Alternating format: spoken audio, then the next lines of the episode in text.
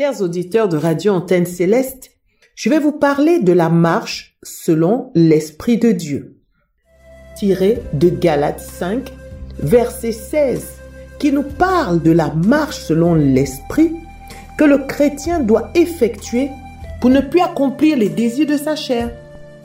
Nous allons voir Galates 5, 16 dans plusieurs versions de la Bible.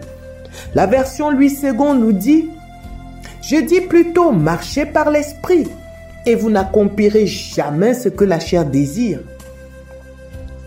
La version du semeur nous dit, je vous dis donc ceci, laissez le Saint-Esprit diriger vos vies et vous n'obéirez pas au désir qui anime l'homme livré à lui-même. La Bible en français courant nous dit, voici donc ce que j'ai à vous dire, laissez le Saint-Esprit diriger votre vie et vous n'obéirez plus au désir de votre propre nature marcher selon l'Esprit. Marcher selon l'Esprit ou laisser le Saint-Esprit. Si on parle de laisser, cela signifie aussi que l'on peut empêcher ou s'opposer. On voit qu'avec le Seigneur, il y a toujours le libre arbitre qui intervient. La volonté individuelle et personnelle de l'homme doit toujours s'exprimer. Dieu donne toujours la possibilité à l'homme de choisir, tout en sachant bien sûr que la volonté première de Dieu est que tous soient sauvés. Nous devons laisser l'Esprit de Dieu agir en nous, c'est-à-dire le laisser nous montrer les domaines de nos vies qui ont besoin d'être traités. Nous devons nous abandonner totalement à sa volonté, à son travail dans nos vies alors seulement nous pourrons vaincre les désirs charnels qui nous conduisent et dirigent nos vies. Nous voyons donc que seule l'action du Saint-Esprit aura la capacité de nous permettre de ne pas être dirigés par nos désirs charnels. Et nous devons nous rappeler que seul l'homme spirituel a la capacité de servir Dieu, donc d'établir son règne sur la terre. Quelle est la donnée principale de ce verset? La version du semeur nous dit laissez le Saint-Esprit diriger votre vie. Si réellement nous laissons le Saint-Esprit diriger nos vies, nous aurons comme conséquence automatique 1. Notre nature charnelle sera crucifiée. 2. Nous ne serons plus livrés à nous-mêmes. 3. Nous n'obéirons plus et nous n'accomplirons plus jamais les désirs de la chair. Telle est donc l'équation que Dieu a résolue pour nous, afin de nous permettre de dominer sur notre chair, de devenir spirituel et de pouvoir le servir. C'est l'action de marcher par l'esprit qui va enclencher le vous n'accomplirez pas. Mais comment marcher par l'esprit? C'est simple, par obéissance. La marche selon l'esprit c'est l'expression d'une capacité élevée d'obéissance. Lorsque nous donnons notre vie au Seigneur, nous lui donnons également l'acceptation d'une obéissance totale. Et c'est cela que Dieu reçoit comme un écho. Nous avons l'exemple d'Abraham, le père de la foi. Genèse 12, 1 nous dit, l'Éternel dit à Abraham, va-t'en de ton pays, de ta patrie et de la maison de ton père, dans le pays que je te montrerai. Va-t'en et que je te montrerai. Va-t'en et que je te montrerai. Deux choses. Ici, Abraham va donner la primauté à va-t'en.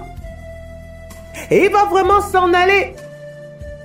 Et ce faisant, il donne la primauté à l'obéissance. Dieu lui donne un ordre et il obéit. Si Abraham était charnel, s'il marchait par la vue, il allait donner la primauté à je te montrerai. Et il allait attendre d'abord que Dieu lui montre pour obéir. Et ainsi l'obéissance à Dieu allait être contrecarrée par le désir de voir avant de faire. Et c'est ainsi que font ceux qui marchent par la vue. Ils veulent voir avant de faire. Abraham a marché par la foi selon la parole de Dieu. Et ce n'est pas le fait qu'il ne connaissait pas le pays où il allait qui déterminait sa foi. Mais ce qui déterminait sa foi, c'est son obéissance à la parole de Dieu. C'est sa capacité à obéir, considérant la primauté, la supériorité de la parole de Dieu sur toute autre chose qui fait de lui le Père de la foi, marchant totalement sous la conduite de l'Esprit de Dieu. Donc, un facteur primordial de la marche par l'Esprit, c'est l'obéissance totale et entière à la parole de Dieu. Il s'agit de cette obéissance manifeste, quel que soit le prix que cela peut nous coûter. On voit l'exemple d'Abraham et de son fils Isaac. La parole de Dieu nous dit que l'obéissance vaut mieux que les sacrifices et Christ lui-même notre Seigneur. Il nous enseigne la puissance de l'obéissance. On peut le voir dans Romains 5 verset 19 qui nous dit, en effet, tout comme par la désobéissance d'un seul être humain, la multitude a été rendue pécheresse, de même, par l'obéissance d'un seul, la multitude sera rendue juste. C'est la désobéissance de l'homme dans le jardin qui a été à l'origine de sa chute et de sa mort spirituelle. L'obéissance à Christ. Oh oui, nous devons obéir à Christ parce que l'obéissance de Christ à la volonté de son Père a pu amener la rédemption pour nous. Autrement dit, désobéir à la parole de Dieu nous conduit à la mort et à contrario, obéir à Dieu préserve la vie de Dieu en nous. Il est important de comprendre la puissance de l'obéissance à Dieu parce que c'est cette obéissance qui va nous positionner en esprit et déterminer qui nous servons et à qui nous appartenons. Donc, si seul l'homme spirituel peut servir Dieu, lorsque nous sommes charnels, mais on sert donc qui? Mais le diable forcément. Et c'est une vérité que nous devons garder à l'esprit pour nous aider dans la marche avec Dieu. Si au moment où nous posons un acte, nous réfléchissons avant pour savoir qui nous servons, il y a beaucoup de choses que nous n'allons plus faire. Il y a l'obéissance générale à Dieu, donc à sa parole, et cette obéissance est composée d'obéissance ponctuelle selon la demande de l'esprit. L'obéissance totale sous-entend toutes les obéissances ponctuelles qui seront nécessaires durant la marche. C'est ça la véritable notion de marche par l'esprit ou marcher par la parole. Le chrétien qui marche par l'esprit, il aura compris ce concept et il va évoluer suivant ce même concept. Durant toute sa marche, il va donner toujours à Dieu des obéissances ponctuelles suivant la demande de l'Esprit de Dieu. On peut voir l'exemple d'Abraham, le père de la foi. Il obéissait à la demande de l'Esprit. À chaque fois que Dieu lui parlait, il obéissait. Un autre exemple, Dieu lui a demandé de chasser l'esclave et son fils qui n'était pas le fils de la promesse. Et cela arrivera également dans nos vies. Lorsque nous aurons à manifester des obéissances ponctuelles qui vont s'intégrer dans notre obéissance générale au fur et à mesure de notre marche avec Dieu. Il faut bien comprendre que les obéissances ponctuelles vont se manifester au milieu d'une obéissance générale à la parole de Dieu.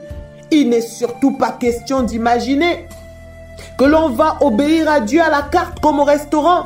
C'est-à-dire de penser qu'on peut choisir les domaines dans lesquels on va obéir à Dieu. Non.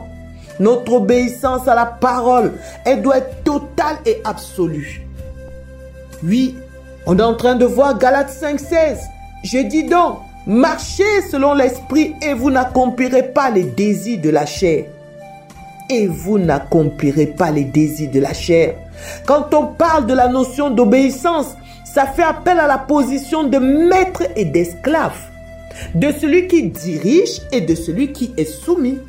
La parole de Dieu nous dit dans 2 Pierre 2, 19 que chacun est esclave de ce qui a triomphé de lui. En d'autres termes, si nous sommes dominés, conduits par nos actions charnelles, nous devenons les esclaves de cette chair, car nous lui sommes soumis. Et si nous sommes soumis à cette chair, nous obéissons forcément, car nous sommes liés, détenus en esclavage par ce qui a triomphé de nous, les désirs de votre propre nature et les désirs qui animent l'homme livré à lui-même. Galates 5.16, je dis donc, Marchez selon l'esprit et vous n'accomplirez pas les désirs de votre chair. Vous n'accomplirez pas. Mais que signifie accomplir? On va retenir ici le sens d'exécuter. Comprenons que la vérité divine que Dieu nous donne, c'est que son Fils a tout accompli. En d'autres termes, seul celui qui va être comme son Fils pourra accomplir pour établir le règne de Dieu. Mais aussi, Celui qui est comme son fils ne va jamais ni exécuter, ni pratiquer, ni commettre, ni accomplir, ni produire les désirs de la chair. Mais pourquoi Christ nous donne la possibilité de crucifier la chair pour être spirituel afin d'accomplir les désirs de Dieu? Mais parce que, en tout état de cause, l'homme va toujours accomplir les désirs qui sont en lui.